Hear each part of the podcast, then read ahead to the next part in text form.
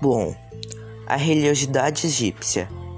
Os egípcios eram politeístas, cultuavam deuses que podiam ter aspecto humano, animal ou uma mistura de características humanas e animais.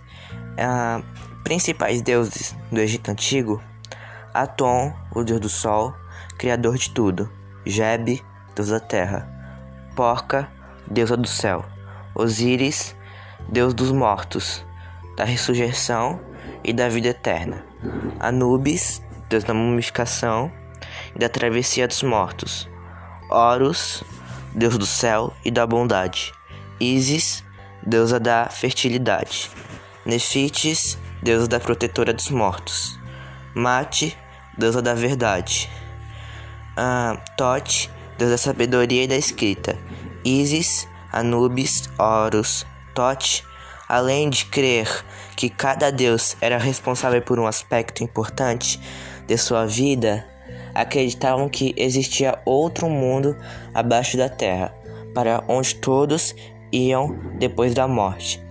Esse submundo era chamado de Duat.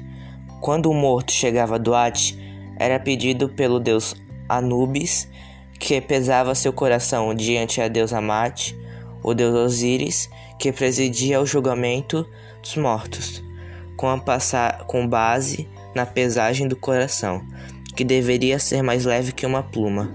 Decidia se o morto ganharia outra vida em Duarte. Se Osíris o condenasse, o morto seria morto por monstros e víboras.